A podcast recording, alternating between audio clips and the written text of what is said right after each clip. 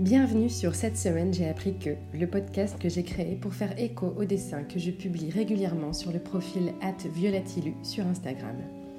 Je suis Violette Suquet, illustratrice, même preneur engagée et créative. Mon kiff, c'est d'apprendre, de transmettre et d'émouvoir. Je dessine sur les sujets qui me touchent et j'ai décidé d'aller rencontrer des gens qui m'inspirent et de les interviewer pour étayer mes images et vous proposer une autre réalité, celle qui correspond à mes utopies.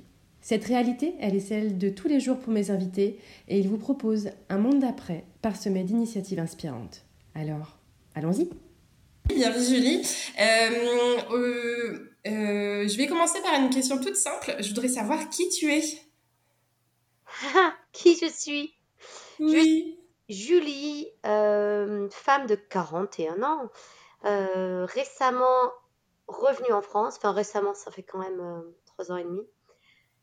Euh, je suis euh, maman de deux enfants qui ont 6 et 8 ans, compagne de Brendan, pédagogue par la nature euh, et cofondatrice de la Forest School autour du feu. Ah, pas mal déjà. et est-ce que tu peux nous expliquer un peu ce que tu fais? Qu'est-ce que ça veut dire la pédagogie par la nature? C'est quoi autour du feu? Alors, autour du feu, donc c'est une forest school. Une forest school, c'est une école, mais au sens large.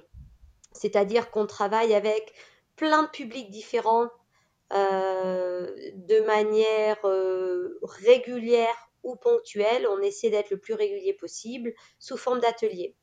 Euh, concrètement, ça veut dire que des familles peuvent s'inscrire aux ateliers toutes les semaines. Ce sont des ateliers hebdomadaires. Elles s'inscrivent à l'année. On travaille aussi en partenariat avec des écoles, des centres aérés, euh, d'autres assos, des centres sociaux, etc., euh, qu'on peut accueillir à la demi-journée ou à la journée. Et euh, pour répondre à ta question sur la pédagogie par la nature, donc la particularité de ce lieu d'apprentissage, c'est que nous travaillons avec la pédagogie par la nature, qui est une façon d'être en nature et d'accompagner en nature euh, qui, euh, qui est soutenue par euh, certains principes. Tu veux les principes maintenant ou après, c'est comme tu veux. ben, en fait, je pars du principe que euh, les gens qui vont nous écouter savent pas trop ce que c'est, parce que la pédagogie par la nature, même si j'imagine que ça existe depuis un petit moment, et ça peut-être que tu pourrais nous aiguiller là-dessus, je sais que ça répond à certains principes, et euh, je, trouverais ça intéressant que, tu nous les expliques, et qu'on comprenne un petit peu euh, qu'est-ce que c'est vraiment, en fait, la pédagogie par la nature. Ok. alors, la pédagogie par la nature, effectivement, euh, on n'a rien inventé, hein. ça existe, c'est un mouvement, on va dire, mondial, qui existe depuis bien longtemps. Euh, les, premières forest schools euh, suédoises sont apparues après le baby boom là, qui a suivi la Deuxième Guerre mondiale. donc au Danemark, il n'y avait plus assez de place dans les crèches. Et donc on a eu l'idée de mettre les enfants dans la forêt parce qu'il n'y avait plus de place dans les crèches. Euh, et puis on a constaté que ça marchait très très bien.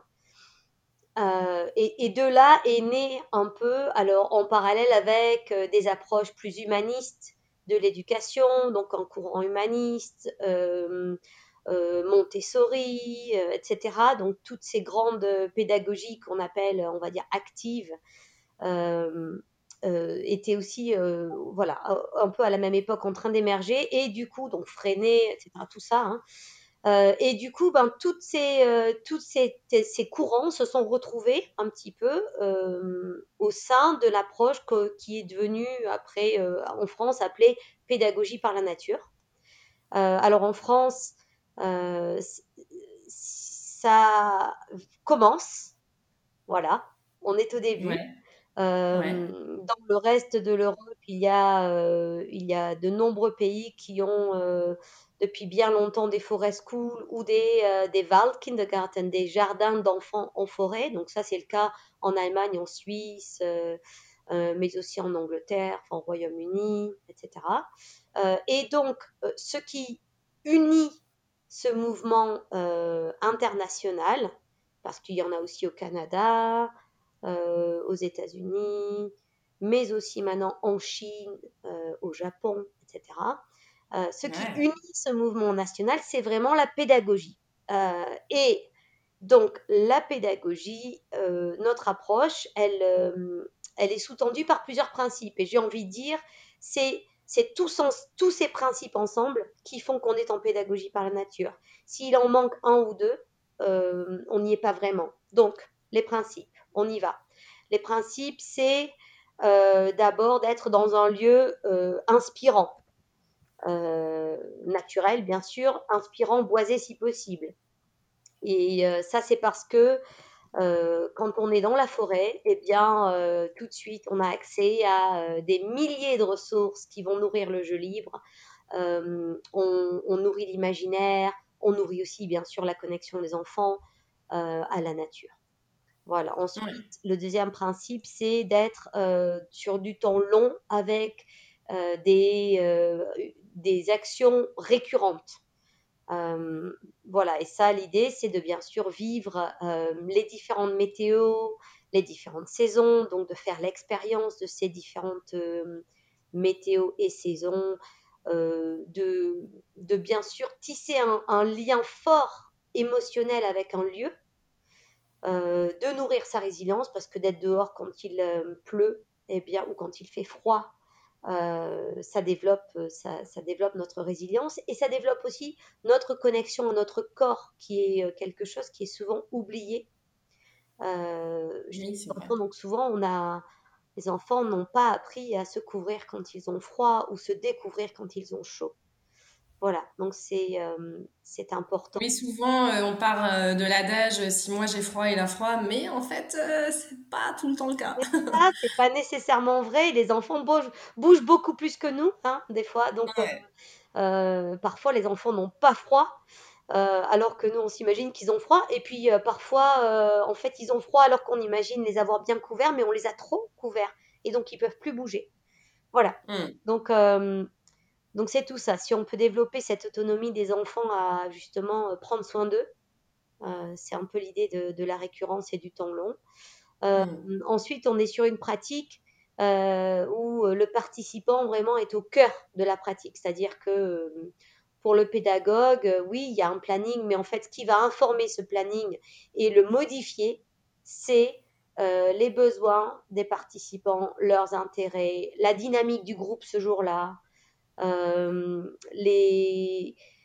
euh, l'humeur euh, des participants, l'énergie hein, qui se dégage des participants. Voilà, donc on est vraiment sur une pratique qui est centrée sur les participants. Les Britanniques appellent ça child-centered practice, donc centré sur les enfants. Hein, donc c'est vraiment cette idée-là. Euh, et c'est parce Ça demande une sacrée adaptabilité, en fait, en fonction de, de, ce qui se passe, euh, de la connaissance que tu peux avoir des enfants. Euh, sacré job. Ouais, la connaissance du groupe est au cœur de, de, tout ça, en fait. Il faut vraiment connaître chaque individu au sein du groupe et chaque groupe en tant qu'entité. Et ça, c'est permis parce qu'on les retrouve souvent, en fait. Hein, c'est cette régularité qui permet le, le fait qu'on voilà, on développe cette connaissance euh, intime finalement de, chaque personne au sein du groupe. Ce qui les fait vibrer, c'est important aussi de savoir euh, à tel enfant en ce moment, tu lui parles outils, il kiffe trop les outils, quoi. Tu vas voir ses yeux, bon, il, va y avoir des étoiles dans les yeux, et du coup, ben voilà, ça je sais que c'est une porte d'entrée vers euh, l'enthousiasme, la motivation intrinsèque, etc. Et donc et du coup, l'apprentissage éventuel, quoi. Ouais, exactement. Euh, voilà. Ensuite, euh, ça découle un peu de ça aussi, hein, mais euh, un, des autres piliers de la pédagogie par la nature, c'est c'est le processus plutôt que le résultat. Donc, on est vraiment sur une pratique dans laquelle on encourage la présence à ce qu'on fait et la diversité aussi du, on célèbre un peu la diversité du vivant et donc la diversité de, des productions des enfants et euh, enfin des participants en tout cas et euh, et voilà donc en fait on est dans le on est dans le célébrer le ouais c'est pas mal ouais c'est c'est pas vraiment un, un, nichoir que tu as fait mais en fait ça a l'air d'être une super maison pour tes poupées peut-être trop bien. Mmh. Mmh. Donc, euh, on n'est pas dans, on, évite d'imposer nos attentes d'adultes sur ce qui se passe dans les ateliers. Euh, donc très souvent, ça on a... job, hein, parce qu'on est toujours dans l'attente de quelque chose, même inconsciemment. Ouais, bien sûr, c'est un, gros travail sur soi. Hein. Et j'ai envie de dire, c'est un travail continu. Hein. Mais, mmh. mais du coup, voilà, on évite on évite en fait un petit peu les activités qui ont des consignes très précises. Donc, hmm. Euh, parfois, oui, on va dire, on va proposer au groupe, euh, je, prends l'exemple du nichoir, euh, peut-être que c'est un groupe qui est à fond sur les outils et, et puis récemment, eh bien, parce que c'est la saison où les oiseaux ont commencé à nicher, etc., effectivement, c'est un sujet qui, qui, a été abordé dans le, dans le groupe et donc on peut proposer, tiens, si on faisait un nichoir, et comme ça, ça nous permettrait peut-être d'observer les allées venues de tel oiseau, etc. Euh. Et donc là, il va y avoir une consigne, évidemment, parce que les nichoirs, ça se fait pas n'importe comment. Donc on est obligé de suivre la consigne. Et dans ce cas, c'est OK. Euh, après, euh, du moment que c'est, j'ai envie de dire, une activité qui a émané des envies des enfants, alors, alors c'est OK dans ce cadre-là. Mais globalement, on a des activités qui sont assez ouvertes euh, les anglo-saxons. je me souviens, euh, tu parlais d'un exemple, euh, je crois que c'est ton fils, ton aîné, qui, qui n'avait pas du tout manifesté d'intérêt pour les activités que tu pouvais lui proposer pendant je ne sais combien de temps. Il était énormément dans le jeu libre que tu expliqueras plus tard, ouais. Et d'un coup, années. débloqué. Ouais, ouais, des années, des années où je l'ai emmené à la forest school de ma collègue, du coup. Et euh, franchement, j'étais là, je désespérais un petit peu. Hein. Maman, instit. J'étais là, mais quand est-ce qu'il va faire les activités? Euh, Des années, des années, des années euh, où Léo a refusé, enfin refusé, bah, non, même pas, mais juste clairement, ça n'existait pas pour lui dans son radar, les activités, il les voyait même pas, quoi. Aucun intérêt aucun intérêt pour toute activité euh, menée par euh, l'adulte. Et en fait, euh, bah maintenant, il est à fond. Il est à fond. Maman, qu'est-ce qu'on fait aujourd'hui? Qu'est-ce qu'on fait? Mais bon, voilà, hein, comme quoi, ça arrive. Mais je pense qu'il avait, lui, juste besoin d'explorer. C'est souvent le cas avec les enfants. alors, si on stéréotype un petit peu, ça, ça souvent on dira ah, ben les, petits garçons ont vraiment cette envie de ce besoin d'explorer leur environnement euh, de manière physique. Je suis pas convaincue personnellement que ce soit que les petits garçons. Euh, non, non, mais en tout cas, il y a des enfants qui ont vraiment dans l'exploration de l'environnement. Bah, voilà. Exactement. Il y a des enfants qui ont véritablement, je pense que c'est lié à, à la théorie des intelligences multiples. Hein. Si on parle d'intelligence multiple de Gardner, là, euh, il y a des enfants qui ont cette cette intelligence kinesthésique, ils ont besoin d'aller à la rencontre physique avec le monde, quoi.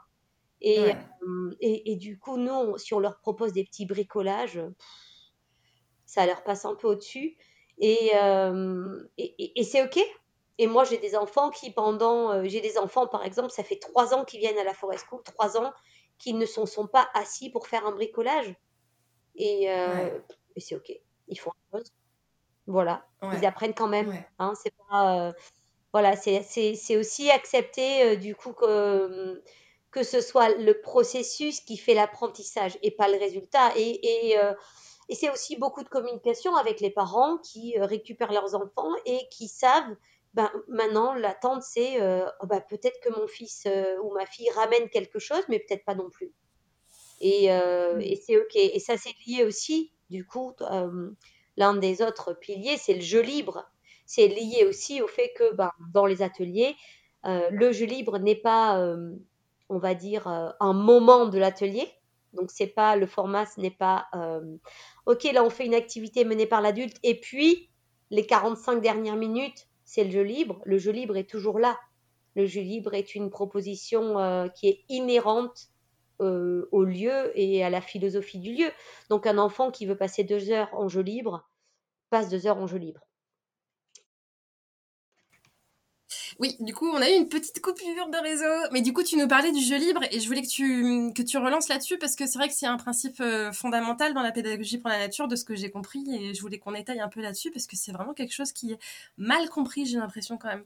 Tout à fait. Alors, le jeu libre, euh, donc le jeu libre, ça, ça, se trouve partout, bien sûr. Hein.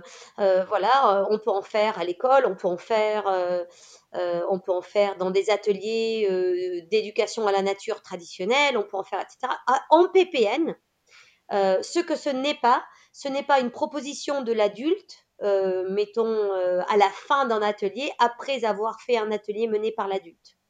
Ce que c'est, c'est une proposition permanente, constante, tout le temps possible pour les enfants, euh, qui est d'aller jouer librement dans la forêt, seul, à plusieurs, euh, avec un adulte ou pas. Hein. D'ailleurs, parfois, ils peuvent inviter l'adulte à se, joindre à, ce jeu. Et c'est donc, euh, qu'est-ce que c'est? C'est un, une période de jeu où les règles, la durée, le lieu, etc., de l'activité de jeu sont déterminées par l'enfant est initié et géré et déterminé par l'enfant ou pas. On est encore dans une adaptabilité euh, et dans ouais, dans, ouais, dans une adaptabilité du contexte par rapport à l'enfant et euh, moi j'imagine une sacrée observation. Ouais. Euh, Exactement. Donc pendant ces moments de jeu libre, bah, soit l'adulte il est convié à s'y joindre, soit soit l'adulte peut observer euh, donc le pédagogue par la nature euh, peut profiter de ces moments de jeu pour observer les enfants et voir où est-ce qu'ils en sont justement parce que euh, pendant ces temps de jeu libre c'est bien sûr riche en apprentissage pour les enfants. Donc tout ce qui est savoir-faire sociaux la coopération la résolution de problèmes le partage la communication hein, tout ça c'est vraiment c'est vraiment au cœur de, de, ce, de, ce, jeu libre, euh, l'imaginaire, bien sûr, la créativité, euh, voilà, la capacité à, à, communiquer une idée et à convaincre aussi les autres mmh. de cette idée. Voilà, il y a vraiment plein de, de nuances de communication et de et de d'être ensemble qui, qui, sont explorées à, à ce moment-là. Ouais, c'est génial. Et ce que je, ce que j'entends, c'est qu'on sous-estime complètement euh, les dessous du jeu libre, en fait. Ouais, tout à fait. On, en fait, euh, on a dans nos sociétés à l'heure actuelle euh, une idée que pas grand-chose d'intéressant ne peut se passer dans la vie d'un enfant sans l'intervention des adultes. Mmh. Ça, ça vaut pour les apprentissages ça vaut pour euh, globalement la vie de l'enfant hein, qui est gérée par euh, les adultes. Alors, je ne suis pas en train de dire que l'adulte n'a aucun rôle à jouer dans la vie de l'enfant, bien sûr. Hein. les enfants ont besoin euh, des adultes, de personnes qui s'occupent d'eux, etc. Bon, voilà, bien sûr, hein, on est d'accord. Mais de penser que l'enfant a besoin d'un adulte à tout prix pour quelque apprentissage que ce soit, c'est bien présomptueux de notre part. Euh, les enfants apprennent euh, tant de choses sans nous, euh, en jouant entre eux, tout seuls, en observant, en faisant, en explorant, enfin voilà, en tâtonnant. Donc Ouais, c'est ça. Et on, c'est vrai que moi, je me suis fait cette réflexion, tout ce qu'ils peuvent apprendre durant rien que leur première année sans avoir absolument aucune aide. Bah ouais, tout à fait. je dis ça parce que je suis en plein dedans, mon fils a 18 mois et je m'émerveille de tout ce qu'il fait tout seul. Mais bon, c'est aussi le regard pas du tout objectif de la mère, mais c'est quand même ouf, quoi. Bah oui, c'est ouf. Euh, mais l'exemple qui est souvent donné par euh, euh, les, les, personnes qui promeuvent les apprentissages libres, c'est celui, c'est celui de la marche. Mmh. Euh, c'est celui du langage. Les enfants, on leur apprend pas à parler, quoi. Non. On, leur apprend pas à marcher. Ils observent, ils tâtonnent, ils testent, ils élaborent des stratégies, des hypothèses. Voilà, euh, c'est comme ça que ça se passe. Et du coup, bah, enfin, la même euh, chose peut être appliquée à, tant d'autres apprentissages, bien sûr, hein, le même principe. Euh, et, ce qui, l'élément clé dans tout ça, c'est le temps. Si on mmh. est sur, si on est pressé, Si on a un élément temps restreint, alors oui, effectivement, il vaut mieux que l'adulte intervienne, donne des objectifs d'apprentissage, des méthodes, pom, pom, pom, pom, voilà. Si on est sur un rythme respecté de l'enfant et si on est sur, on a le temps, ça se fait. Et ça se fait parfois plus vite que si l'adulte intervenait. Mais bon, ça, il faut savoir lâcher prise sur ça, quoi. Temps à déconstruire. Aïe, aïe, aïe. Ouais. ok, trop cool. Et si je continue sur du coup les, le reste des piliers de la PPN, c'est aussi alors l'un des autres piliers, c'est la prise de risque mesurée. Ton, mmh.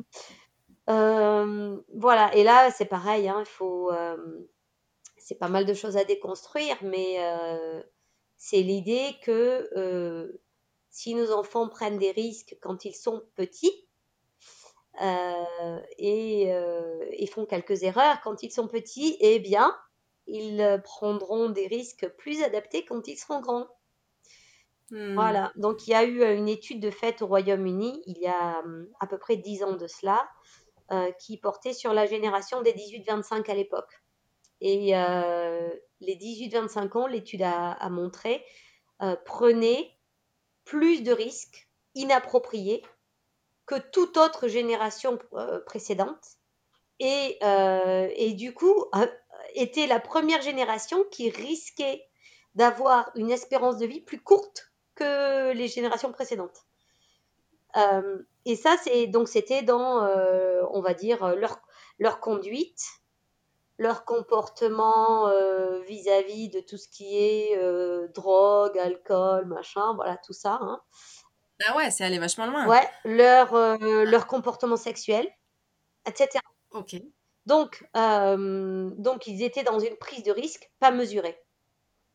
Hmm. Et c'était aussi la première génération qui avait été vraiment surprotégée, on va dire, par leurs parents.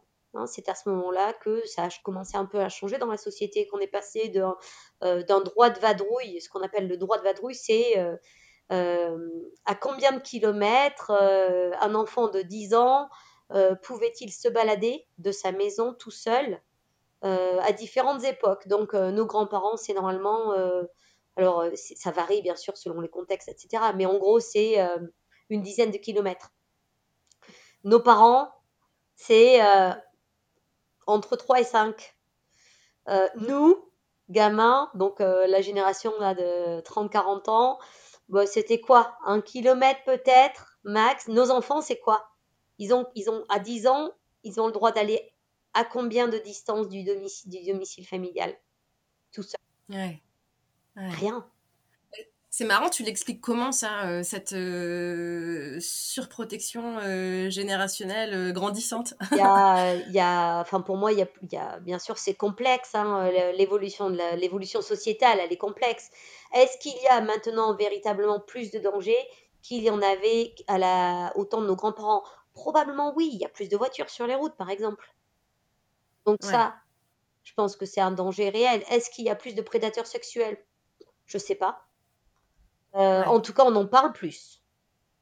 Alors après, euh, est-ce que c'est euh, c'est la différence entre danger réel et, danger perçu? Je je j'oserais pas moi poser une hypothèse sur ça, mais en tout cas, ce qui est sûr, c'est que on perçoit plus les dangers. Alors est-ce qu'ils sont, est-ce qu'ils existent véritablement ces dangers ou pas? Je sais pas, mais on les perçoit plus. On est plus au courant des dangers. Et et on, a aussi, et ça je pense que c'est un élément important, on a aussi, euh, on est plus habitué à contrôler nos vies. Et du coup, par exemple, ce que je veux dire par là, c'est nos grands-parents, la génération de nos grands-parents, la mortalité infantile était bien plus répandue. Hmm. Ok, donc il y avait une acceptation de dire, euh, euh, ça fait partie de la vie que de prendre ce risque que, ben oui, peut-être euh, on va perdre un enfant un jour. Je dis pas que je dis pas que c'est euh, ce, vers, ce, vers, quoi on doit tendre maintenant, hein. mais il y avait une acceptation de la part des parents que le risque de la mort était plus présent, le risque était plus présent dans leur vie. Maintenant, on vit des vies un peu, euh, sanitairement, on va dire, préservé. Hein, voilà. Beaucoup moins de risques, beaucoup plus de, l'espérance de vie est beaucoup plus longue, beaucoup moins de mortalité infantile, mais beaucoup plus de contrôle dans nos vies aussi, sur nos vies. et je hmm. pense que ce lâcher prise, du coup, il n'y est plus de la part des parents.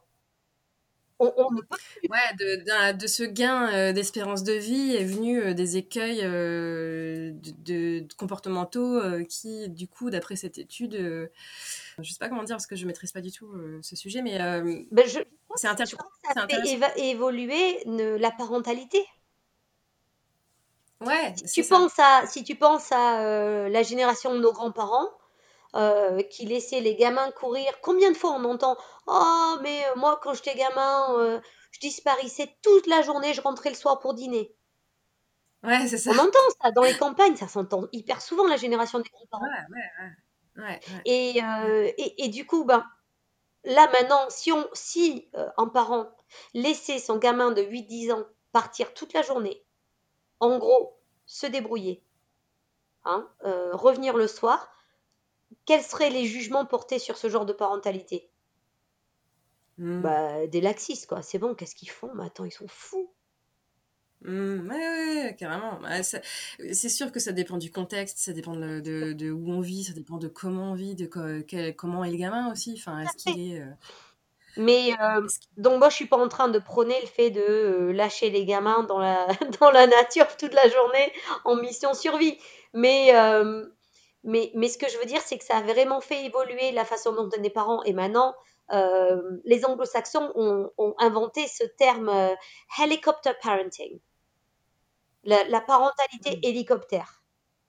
Et c'est l'idée du parent qui rôde toujours en surplomb euh, au-dessus de son enfant.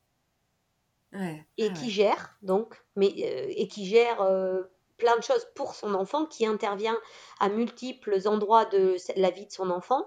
Et euh, ce qu'on sait de ça, c'est que c'est hyper néfaste sur le développement de certains savoir-faire, savoir-être euh, pour l'enfant, notamment la confiance en soi.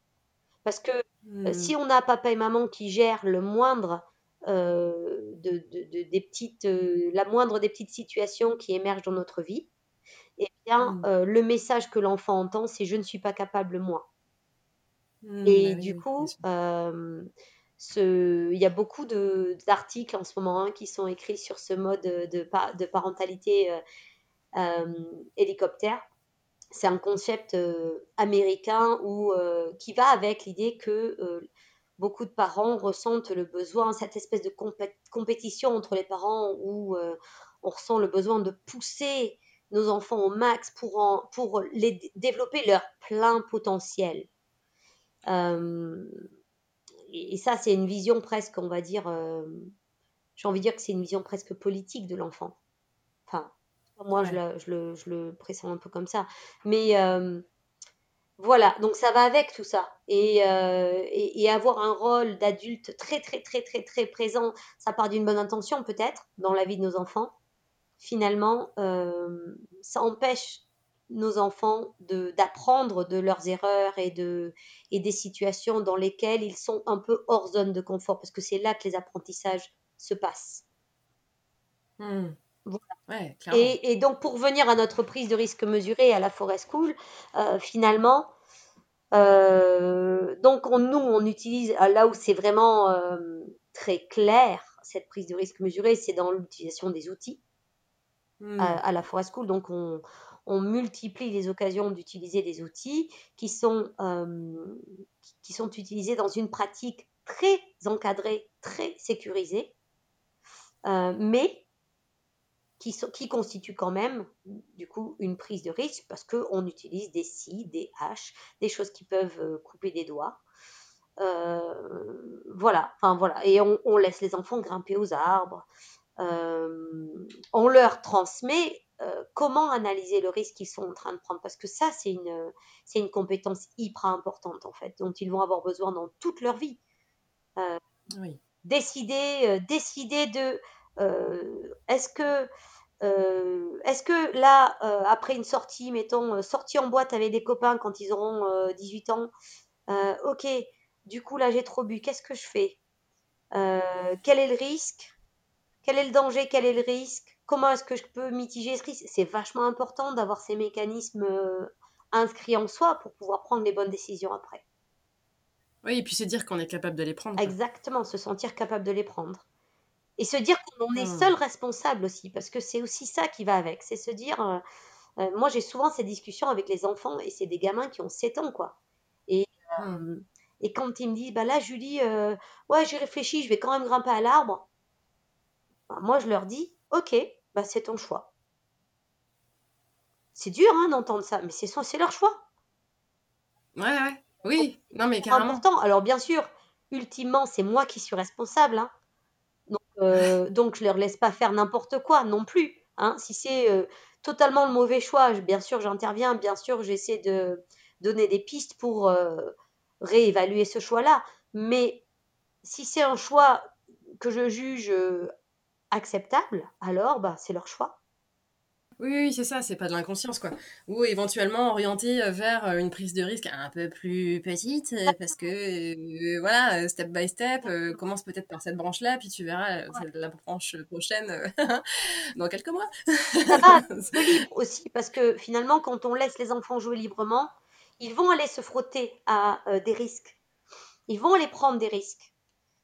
mais très souvent, c'est des risques qui sont adaptés le plus souvent, hein, ce qu'on constate, c'est que quand l'enfant est libre de choisir ses défis, euh, l'enfant a envie de réussir. Donc l'enfant choisit des défis qui sont adaptés, qui sont le juste défi hmm. pour ses compétences du moment, pour les conditions, pour voilà tout ça. Donc c'est vraiment euh, cette notion de juste défi, elle est importante. Et euh, et c'est ce qu'on constate, hein, les enfants sont pas des kamikazes en général. Euh, enfin voilà, il y, a très peu d'enfants. Alors après, euh, oui, bien sûr, il y a les cas d'enfants euh, qui ont certains troubles qui font que ils peuvent trouver difficile la mission d'évaluer les risques. Et donc là, oui, mmh. ça, ça, nécessite un accompagnement encore plus proximal sur ces, sur ces questions-là. Mais franchement, très souvent, euh, on, constate que les enfants prennent des risques qui sont euh, le, juste risque. Hmm. Oui, tout à fait. Il faut faire confiance, quoi. Il faut faire confiance, mais bon, il faut observer quand même. Hein. ouais, ouais, c'est pas, les yeux fermés, mais euh, voilà. faut être là pour accompagner, soit en intervenant, soit au contraire, juste voilà, dans l'observation, et puis juste en présence euh, voilà, et pour débriefer après aussi de ce qui s'est passé, de, de comment ça a été. On, passe beaucoup de temps à la Forest School à, à explorer les situations qui émergent. Mmh. Ah ouais, c'est cool ça. Et, du coup, c'est comme ça qu'on apprend, hein, en explorant, en débriefant, en imaginant ce qu'on aurait pu faire différemment, comment on fera la prochaine fois, etc. En se projetant sur, euh, ok, la prochaine fois, je ferai ça comme ça. C'est là que se construisent les apprentissages. Ouais, tu dois rentrer dans des, dans des discussions un peu euh, citoyennes, un peu euh, philosophiques. Ouais, carrément. Tu vois, là récemment, on a eu un. Euh, récemment, à l'automne, il y a eu un épisode de Bataille de feuilles. Ouais. Et Bataille de feuilles, donc voilà, on était, je sais pas, il y avait à peu près huit gamins qui étaient à fond sur Bataille de feuilles. Et c'était ces huit gamins qui bougent bien, qui, voilà, ils sont assez, ils ont une énergie fou et donc, euh, moi, je voyais, d'expérience, je voyais comment ça risquait de se terminer. Mais euh, donc, j'ai dit plusieurs fois à qui voulait l'entendre, comme ça, euh, c'est peut-être mieux de jeter les feuilles en l'air plutôt que direct mmh. au visage de quelqu'un. Mmh. Et, je suggérais juste. Voilà. Donc, j'étais pas dans la mmh. posture de l'adulte qui, qui va dire wow, wow, wow, wow, wow, on arrête tout là, ça va, là, ça va partir en vrille.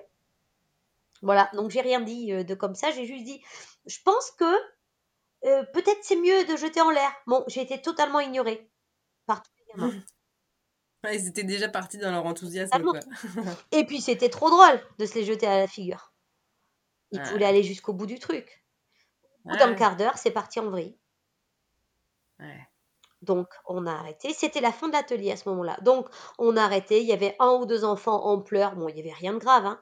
Mais, euh, Voilà, il y avait un ou deux enfants en pleurs, euh, donc je les ai consolés, etc. C'était la fin de l'atelier et j'ai dit, ok, la semaine prochaine, on commencera par parler de ce qui s'est passé là. Et donc on a fait un grand cercle. Euh, donc les, bah, t'as vu quand t'es venu, hein, t'as vu le, les moments de cercle, c'est des moments importants. Euh, les moments, les temps d'accueil, les temps de météo intérieur, les temps d'échange. Donc c'est euh, la forme du mmh. cercle, elle est vraiment très importante. Et donc on a fait un grand moment de cercle euh, où j'ai dit ok, la, semaine dernière, la bataille de feuilles, c'est un peu parti en vrille.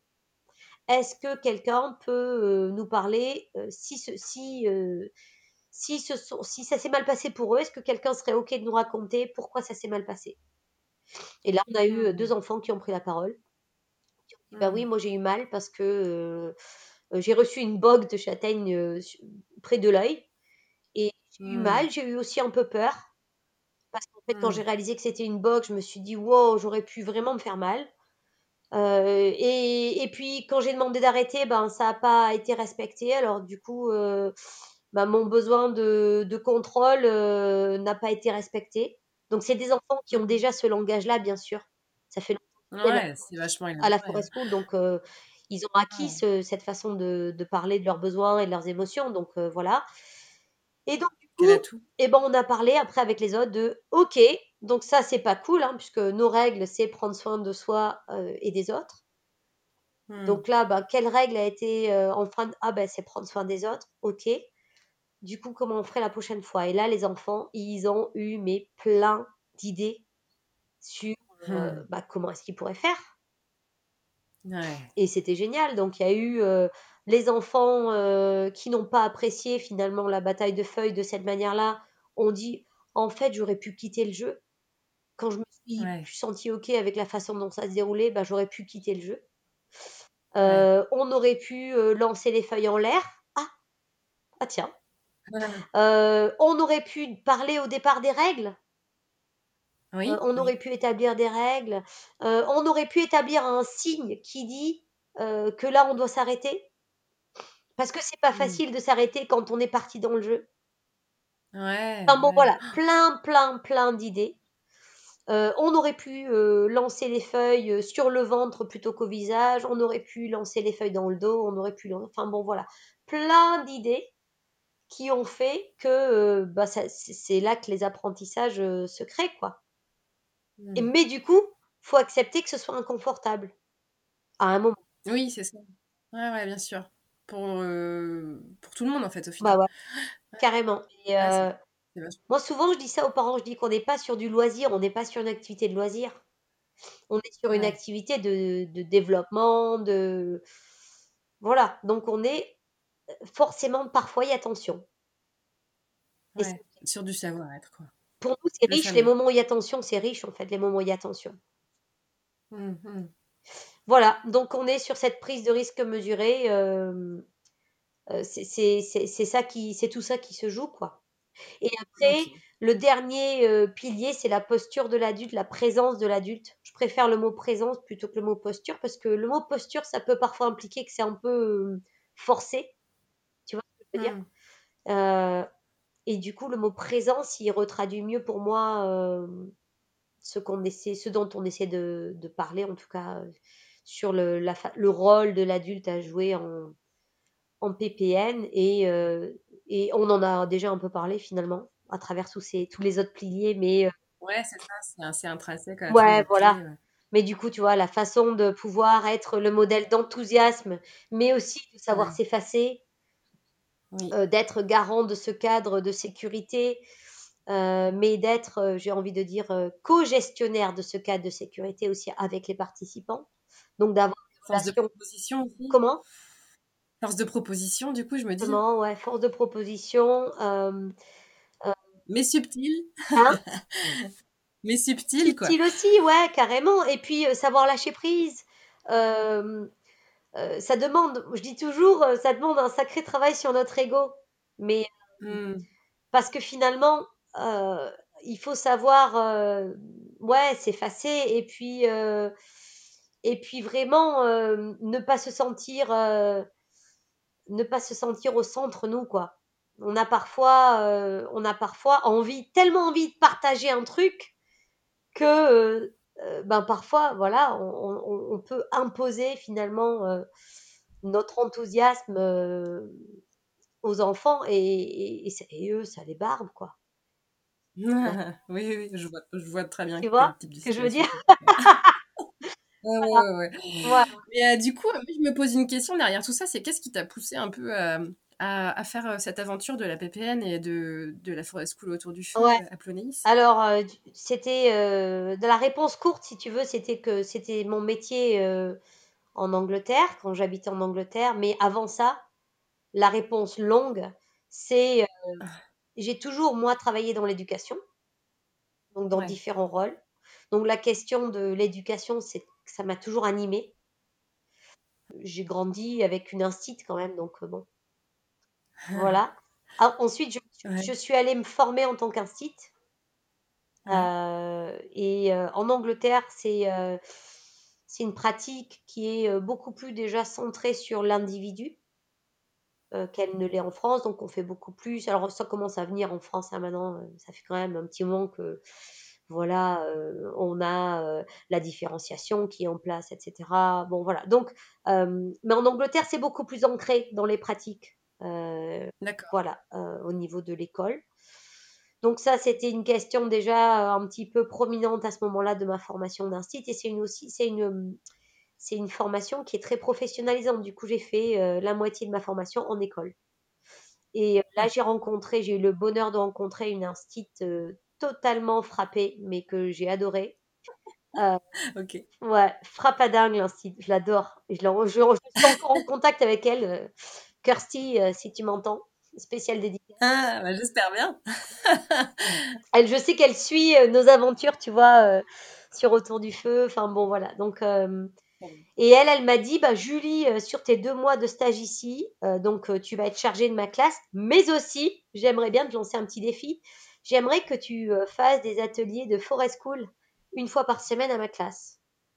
Et moi, hmm. j'étais là, wow, ok, qu'est-ce que c'est que ça? Euh, Et donc, euh, j'ai fait quelques recherches et j'ai fait au final plus quelque chose qui ressemblait à de l'éducation à la nature un peu plus traditionnelle, un peu plus dirigée par l'adulte. Alors, j'avais imprimé un petit livret d'activités, tu vois, ce hmm. genre de choses. Hmm. Et puis, au final, l'instit m'a m'a encouragée à vraiment lâcher prise. Elle avait, elle, creusé un bac à bout, tu vois, pendant tout l'hiver. C'était dans, euh, c'était à Bristol, euh, là où, euh, tu vois, la terre est bien argileuse, tu vois, les, tu vois les petites briquettes rouges, là. Ouais, ouais, ok, ouais. Eh ben, c'était ça. Donc là, il y avait à peu près 20 cm de boue rouge liquide dans le bac à bout. et le premier jour, elle a réuni la classe tout autour du bac à bout elle a parlé de est-ce qu'il y avait quelqu'un parmi nous qui rêvait d'être de, de, nager dans de la boue? Il y a eu deux trois élèves qui ont dit ah ouais moi trop bien tu vois les petits excités de, la classe quoi.